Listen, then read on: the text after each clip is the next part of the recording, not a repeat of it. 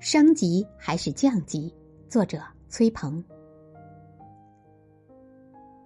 美国圣约瑟夫大学的迈克尔·所罗门教授，在他的消费者行为学中举了个例子，来说明人们的消费行为和自身财富水平的不平衡性。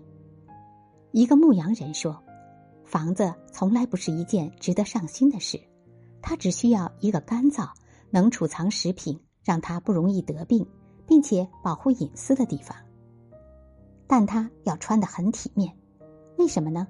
因为镇上的人会嘲笑衣服皱皱巴巴的人。牧羊人回答：“一个贫苦的牧羊人为什么那么重视穿着？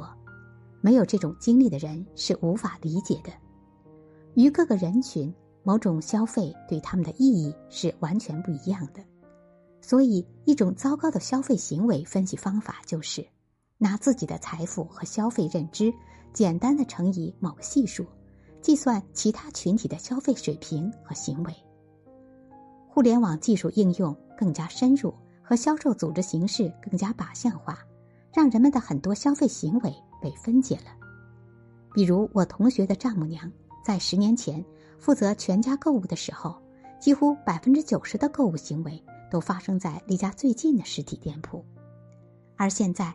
他会在超市买自己的日常用品，给外孙女海淘那些贴了中产阶级标签的婴儿用品，在团购网站买物美价廉的电视给他的房客。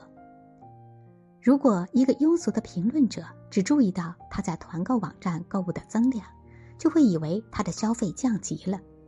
事实是他以前没有购买那些团购产品，是因为没有这种途径，而他当时。在二手市场和摊主讨价还价的记录，又没有引起消费评论者的注意。